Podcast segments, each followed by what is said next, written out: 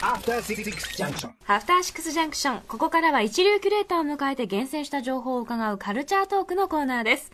今夜はライターで研究者の富山由紀子さんです。よろしくお願いします。はい、よろしくお願いします。えー、富山先生、前回は、えー、昨年12月18日にお送りした2018年ベストコミック特集ということでございます。お世話になりました。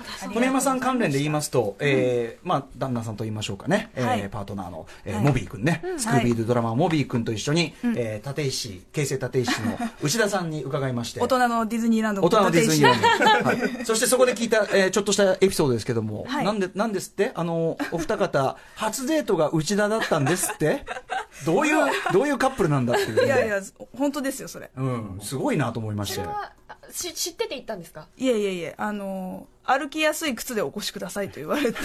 それ以外デートそれ言われるのちょっと怖くないですか、ねえ。だから、い。や、これ、内田さんもちろん最高に美味しいし、あれなんだけど、やっぱりその初デートとしては、吉と出るか京と出るかっていうあたりでね。結構、賭けな。これはやっぱ吉と出た。吉と出た。面白かったです。それまで大衆酒場に行ったことなかったから。あ、マジで？うん、だからあのチェーン店はありますよ。でも、うんうんああいう個人でやられてて、はいはいはい。本当にハードコアな本気の酒飲みが集まって1000円でベロベロになるみたいな、ええまさにああいうせんべろそう、うん。せんべろの大衆酒場は初めてだったので、フレッシュでしたが。うん、カルチャーショックっていうか、うん。頭を殴られた 衝撃が。基地だったのか？っていう。ね。えうん。いやでもねあのあそこでしか食べれないねうまさがありますからねまたね。本当に美味しいので美味しい。また行きたい。本当にまた行きたいマジでマジで。はい、はい。日比さんともうあのあの近くになんかビジネスホテルとか取ってさつってベロベロになって一旦寝て 起きてとかそういうとかそういう話楽ししてるそうぐらいですからね。あの日暮れ前に一旦人間として終了するので 休憩所が必要。ちょっとねちょっと休んでっていうあねそういうとこをちゃんと確保してね、はい。あそうるといいけそういうこと一回やりたいねという話をしてるぐらいでございます、はい。お呼びください、はい。ね、ぜひね、宇垣さんもね。はい。さあ、ということで本日、えー、まあ、おすすめ漫画、はい。またね、いくつか紹介していただくんですが、今回またテーマをちょっと設定していただいてるんですか？はい、えー今回はですね書くこと描くことについて描いている漫画3選を持ってきました。書くこと、描くことについて書いている漫画。ちょっと、この、これの、ね、あれの言い回しで、ちょっとややこしく聞こえるかもしれないけど、要は、例えばですよ。歌うことについて歌っている歌ってありますよね、うんうんうんうん。はい。書くことについて書いてある小説もあると思うんですよ。書くこととはどういうことか、でやっぱり描くことについて描いてる漫画もあるわけで、その優れた芸術作品と言っていいと思うんですけど、そういうものには必ず自己言及性というものがあると思うんです、自己言例えば、はい。まあ、歌丸さんのラップうん。なり楽曲の中でも、はいそのラップをするということについてラップしているラップってあると思うんですよね。いや、ライムスターは自己言及的な曲はかなり多い方だと思います。はい。うん、でやっぱそのテーマをそのクリエイターは多分クリエイター人生の中で一度はこう扱ってみたい、扱ってみるべき、扱ったらどうなるかを、はい。まあクリエイター自身が見てみたいと思うことってあると思うんですよ、ね、自分のやってることの本質みたいなものをちょっと追求してみたくなるというのはありますよね。はいはいあると思うんです。で、まあ、すごくわかりやすく、ベタな例で言うと、まあ、夏目漱石の心、みんな教科書で読んだことありますね。はいはい。うんあの中に、先生の手紙というのが出てきます。で、あれは小説の中に、先生の手紙というまた別の書かれたものというのが出てくるわけですね。だから小説という書かれたものの中に、手紙という書かれたものを入れ子構造的に配置しておくことで、読んでると、なんか私たちにとって書く、そしてそれを読むってことは何なのかねっていうことを考えることになる。なのに、なので、ストーリーラインを追っかけるってこととは別にはい、書くとは何だみたいな、その哲学的な問いみたいなものも引き受けなくちゃいけない。で、それが、まあ面白いと思うんですよ。で、これをですね、まあ漫画で見ていったらどうなるかと。画においてはい。要要は表現するとは何かみたいなことですかね。そうです、そうです、そうです。んんん自己言及性ありつつ、かつ、まあ、エンタメとしても面白いはい最近の作品ということで、3つご紹介したいとはい。思っておりまますす。はい。まず、一つ目いきます。えー、ブルーピリオドという作品です。山口翼先生が書かれていて、4巻まで出てます。最新の4巻2月22日に発売されました。これね、読んでいただいたんですよね。まあ、あの、ていうか今回ご紹介いただくのね、あの、一通り宇垣さんと私も読みました。読んできました。で、ブルーピリオド、とにかく二人とももう大感動マジで。して、で、しかもその最新4巻っていうのを知らずにですね、その2巻まで読んでて、はい。え、4巻まで出てんの？早く言わんかいこれ！っていう。なんで吉なかったのさっていうので、あのーはい、森保君、ディレクター森保君をね、めちゃめちゃ、するっていう。めちゃめちゃ攻めていたということで、これは本当素晴らしかったです。よかったです。涙が出たなんか本当ですか？よかったです。ちょっと後ほどもお話しますけど、はい。に僕も2巻目の最後のあるポイントで、結構決壊する急に来ちゃいました。あじゃあちょっとそれお伺いします、はい。じゃああらすじだけ簡単に説明しますね。まず高校生の男の子が主人公です、はい。高2の男の子で、基本的にはね器用貧乏みたいな男の子ですね、遊ぶのも得意、えー勉強も結構できる、学年4位、うん。早慶だったら簡単に入っちゃうかも、うんだけどこうチャラいところもあって、はい。不良のテイストも持ってる、まあ、ガリ弁じゃないみたいな、い。いろいろなことを器用にできるんだけれども夢中になれることがないっていう、ん。まあ密かな悩みを抱えた男の子が、霧島でいう東出君のね、うん。えところですよ、役ですよ、多分ね。うん、器用貧乏ゆえの孤独みたいなのを持ってる男の子がいて、その子がまあある時あるきっかけで絵を描くことに目覚めます、ん。でじゃあ美大行こうってね進路美大にしようってなるんですけど、美大はなんせお金が高い、うん。うん。なので東京芸術大学はい。しか、高いから国立がいいっていうね、芸大っていうね。そうそうそう。一番ハードル高いだろうっていうね。う。ん。まあ、作中でもまあ言及されてますけどある意味東大に入るよりも大変なところに、はい。まあ、高2で初めて絵を描き始めた男の子うんうんうんがチャレンジしていくっていう、はい。なので、まあ、芸大受験のリアルな部分も書かれてます。予備校に行くとかね、はい基礎を学ぶとかもあるけど、まあ、絵画をテーマにした青春スポコンものになってるとこもすごいと、ライバルが出てきたりね。そうですはい。そうです。しますもんね。うんうん。うん。これはやっぱりですね、そう、はい。その先ほどの自己言及性っていうところで言うと、その絵を描くっていうことの、絵を描くってそもそも例えば世界を自分がどう捉えて、で、その世界をどう捉えるかってことは、イコール自分とは何かを問い直す行為でもあって、しかもそれを外にアウトプットするときに、ちゃんと技術を通して人に伝わるように、伝わりやすいようにやるっていう、その、とにかく表現っていうものが、を成り立たせてるメカニズムそのものみたいなのを、すごく本質的な問いみたいなことを途中グイグイしてきて、そこに度肝抜かれまして、こんな話すんのっていう。うん、で、なんかそこにまずすごく心打たれちゃいましたね。ああいいですね。宇垣さんはどうです私かまず一番最初の一巻のところであの初めて本気で絵を描いて、うん。どこをなんか表現してるか伝わった時に嬉しくてっていうところがやっぱその瞬間っていくつもあって私もあったし、はい。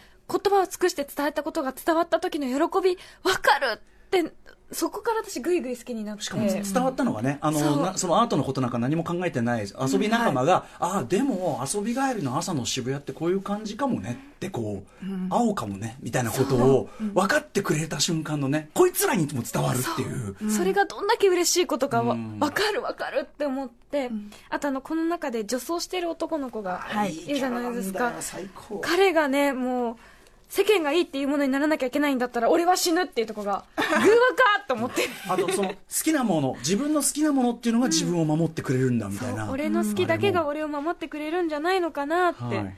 わかるわ。とかで私が決壊したのは、はいはい。やっぱりこれ全ての多分ものを表現している人の動機はこれですね、俺の絵で全員殺す。そのためなら何でもする、はい。これですよっていうところでもううおーってこうなりました、うんうんというような、これ2巻目のまだ。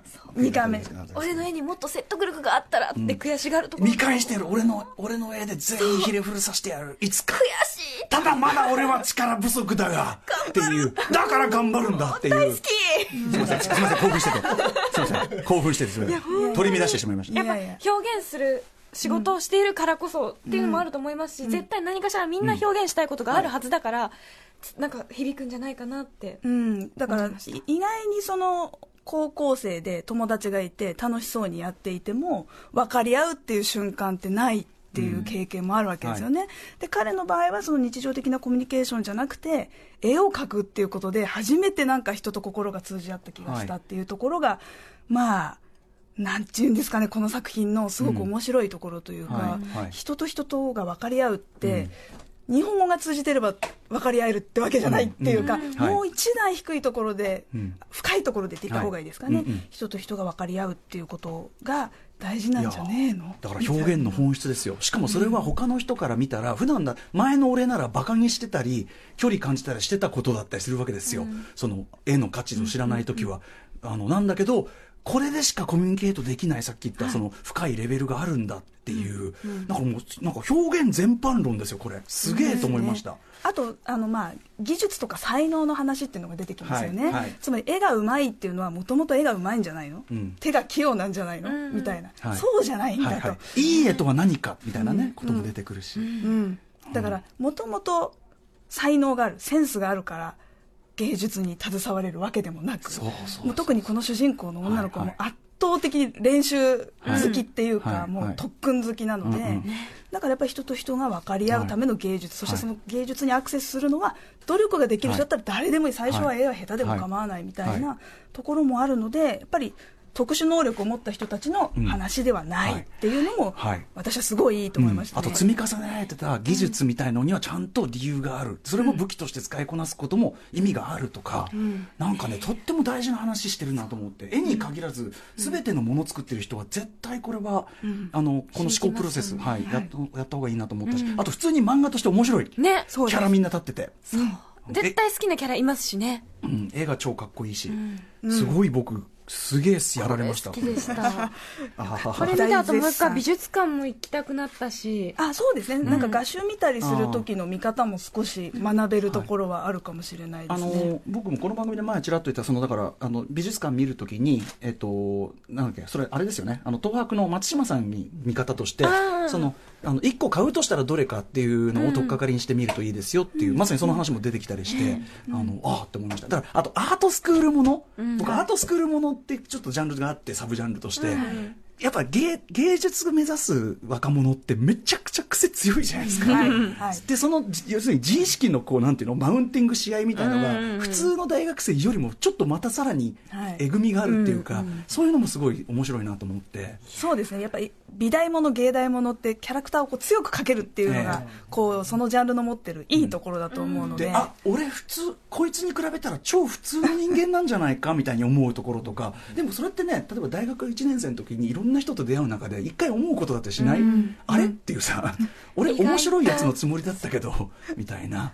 ね、高校では面白いやつだったけど、うんうん大学に入ってきたら全然自分は下の方だったみたいなそうそうそうそう。こととかね。なんかそれも描かれてて面白かったです。はいもう全方向的にクオリティがおすすめ。高いとさすが漫画大賞2019、3位にね、三位。はいございました。こちら、ブルーピリオド、アフタヌーン KC から出ています。はい。山口翼さん、最新刊の4巻まで出ているということです。これあの、今日、あの、扱った本は、ばえっと、ばコーナー終了後、番組公式ツイッターで情報をまとめて載せておきますので、そちら参照してください。はい。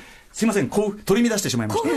他の作品も行きましょう。おすすめです。はい、えー、2作目はですね「青の花器の森」という児玉由紀さんが書かれた作品です。最新刊の2巻が3月8日に発売されたばかりです。で今度はですね絵画というかね陶芸の話なんですよね、うん。はい。長崎にハサミ焼きという焼き物の窯が、まあ、ありましてそこの工房で働く人がまあ主に2人出てきます、うん。で職人タイプのヒロインが出てきます、はい。えー上とうん要するにこうと自分を主張しないタイプというか。そうですね、うん。うんそのハサミ焼きが特にこう庶民の日常に密着するような形で発達してきた焼き物なので、まあ、自分が前に出るというよりはみんなに楽しんでもらえるものを別に自分の姿はさらさずにというか、うんうんうん。職人に徹して作るっていうのが幸せっていうタイプのヒロイン、そこからですねそのハサミ焼きの里に、まあ、短期留学的にやってきたアーティストタイプの男かっこイケメンがいましてこれがすごくまあ癖が強い。うんうんえー、ハサミ焼きって可愛い絵を絵付けしたりするんですけど、うんうん。もう自分は絵とかいらないです、うんうん。みたいな、ん。真っ白なら真っ白で無地なら無地でいいですみたいな、ん。だって邪魔じゃないですかみたいなことを言うちょっとツンケンした男子が、えまあタイプが全然違う2人がでも同じ工房で働くので、まあ、何かにつけて、まあ、タッグを組むような形でお互いを高め合っていき、まあ、一応これ女性向けの作品なのでちょっとまあ恋愛かな？みたいな要素もあってっていう、まあ、両方楽しめるお話になっています。あこれ面白かったな。ぁハサミ焼きをねまず知れるっていうところがこんな焼き物あるんだっていう。これブルーピリオドとか他のも最近こういう漫画多い気がするんだけど、なんかはい知らなかった超ニッチな、はい。その専門知識みたいなのを単純に漫画読む過程で知れるっていうだけで超ワクワクするっていう、はい。そこもありますよね。はい、しかも年々多分取材自体がもう綿密になってきているので、うんうんうん。ここに書かれていることが嘘じゃないっていうか本当に長崎に行けばこういうことがうんうん。ね、はい。年に何回こういう大きい焼き物の大会があってみたいなこととかも分かっていくっていう意味ではとっても丁寧に取材されたものの上にまあフィクションが乗っかってるってはい。いうすごくいい作品だと思います。はでこの作品のまあ最大のポイントは多分まあ、絵を描くとか芸術をやるっていうことをうん。職人としてこう無名の職人としてやるのか、うん。あるいは名前も顔も出してアーティストとしてやるのかっていうことをめぐるこう終わりなき問答みたいなものがうんうんうん。私はまあたまんないなと。はい思うわけですよいやね。そうその、ね。だからあのその対比に2人のキャラクターがなってるのがとってもうまいなと思って、うんでその2人のでもその気持ちが通じ合った。だから要はどっちかだけじゃないじゃないですか。多分ね、プロプロ性アマチュアリズム性というか。なんだけどそのせめぎ合いが感情のせめぎ合いと一致してるのが、は話の作りとしてめっちゃうまいと思って、はい、あの読みました。はい。私もハサミ焼き持ってたので引っ張り出してそれでご飯食べました。あ なんか使いたくなっちゃうなと思って、えーあそうね。使ってっていうのはありますうんよね、やっぱり、ね、この手の漫画って結構物欲も刺激されるんで。あの、壺がさ、ちっちゃいさ、あの壺でね、一輪挿し、絵付けしたやつと白いやつとかさ、はい。え、両方可愛いんだけど、みたいな。ちっちゃくて可愛いんだけどって、やっぱ欲しくなりますよね、あれね。あそうですね。競争するシーンがあるんですよね、小さい一輪挿しを真っ白のまま売るか、ちょっと絵をつけて売るかっていうので、なんかコンペみたいになるんですけど、どっちも可どっ愛いちもいい。ね。どっちかってことないですもんね。そうそうそう、これもすごい面白かったです。これはこれはいでとっても面白いです、ぜひご覧ください。青花器の森フラワーコミックスアルファから小玉由紀さん、えー最新刊2巻まで出ています。はい。お急ぎでもう一回、もう一冊いきましょう。はい。じゃあ、お急ぎで、え3冊目、久世番子先生の宮廷画家のうるさい余白と書いて、ブランカ。はい。最新1巻が2018年の5月に出たので、もうすぐ2巻出てほしいなっていう感じですね。で、ベラスケスという画家をモデルにしつつ書かれた架空のうん物語、架空の宮廷画家を主人公にした物語です。まあ、現代のような写真みたいな複製技術がなかった時代の絵の価値というものがどのようなものであったかっていうのを改めて思い知らされる作品ですと。まあ、当時の芸術に関する豆知識もたくさん出てまいります。とねいう感じですね。割とこう絵柄はカジュアルなのにはい描かれてるのがそういうね、そのえっ、と十何世紀だ、えー7かススペイン王宮ですからね、うん。みたいな感じです。ここのバランスがまず面白かったしこれもやっぱすごい勉強になるんですよね読んでて、そう、だから歴史ものとしてまず読めちゃううん。ね。ベラスケスですからね、はい。で、美術史の知識もうん。わかるっていうね。ラフを書いてはいけないが、そこにう。んあるものを書き足すと宗教画になります。みたいなうんうんうん。ね。そう、エロい絵ではなくなるのだうんうん。みたいな話とか。はい。まあそういう豆知識も、まあ身につけつつという感じですね。あと、その、今紹介した全作品にまあ共通するんですけれども、お急ぎで言っとくと、その、いずれの作品も作家さん自身による画風っていうのがまずあるわけじゃないですか。ええで、その上にその、こんな絵が描き上がりましたっていう絵も、絵を描かなきゃいけないんですよ。漫画の中に絵画を。はい。なので、二つの水準で絵画を描かなくちゃいけなくって、それができている時点で、まず間違いなく絵がうまいってことなんです。それは漫画として見どころがあるっていうことなんです。あるいは、ブルーピリオドでは実は、あの、別の方に絵画の部分ね、あのスペシャルサンクスみたいな、これは、えっと、美学生の方とかが書いてるんですかね、かねいっぱいスペシャルサンクスで出てきて、なので、ちゃんと絵には、そのちゃんとクレジットが毎回入るんですけど、はい。これもでも一つの手ですよね、はい。このリアルさってさ、ん。出ないでしょ、いろんなタイプの、はい。いろんな方向の。本当。に違いますもんね。ね。だからまあ作家さんが一人で全部勝利するっていうパターンもあるし、ブルーピリオドのように他の方に書いてもらったものをうまく入れ込んでいくみたいなのもあって、やっぱりその描くことについて描く時の困難とその乗り越ええの、まあ、工夫の後っていうものも見てもらうと、うん。やっぱ漫画でしかできない表現ってあるなっていうふうにはい。思えると思うので、全部面白。面白いと思います。おすすめでね、先ほど富山さんもおっしゃってたけど、そのやっぱり作品をさ描くにあたってのリサーチがやっぱりどんどんどんどん綿密になってて、はだから漫画のレベルってまだまだ上がってるじゃねえかと思って、そこにも震撼いたしました日本漫画の進化というか。そうですねなんかふわっとこういうもんでしょっていうのはもう許されなくなってるというか、ねね解像度が上がってきてますね。うん、というふうに思った。すごかったです。はい。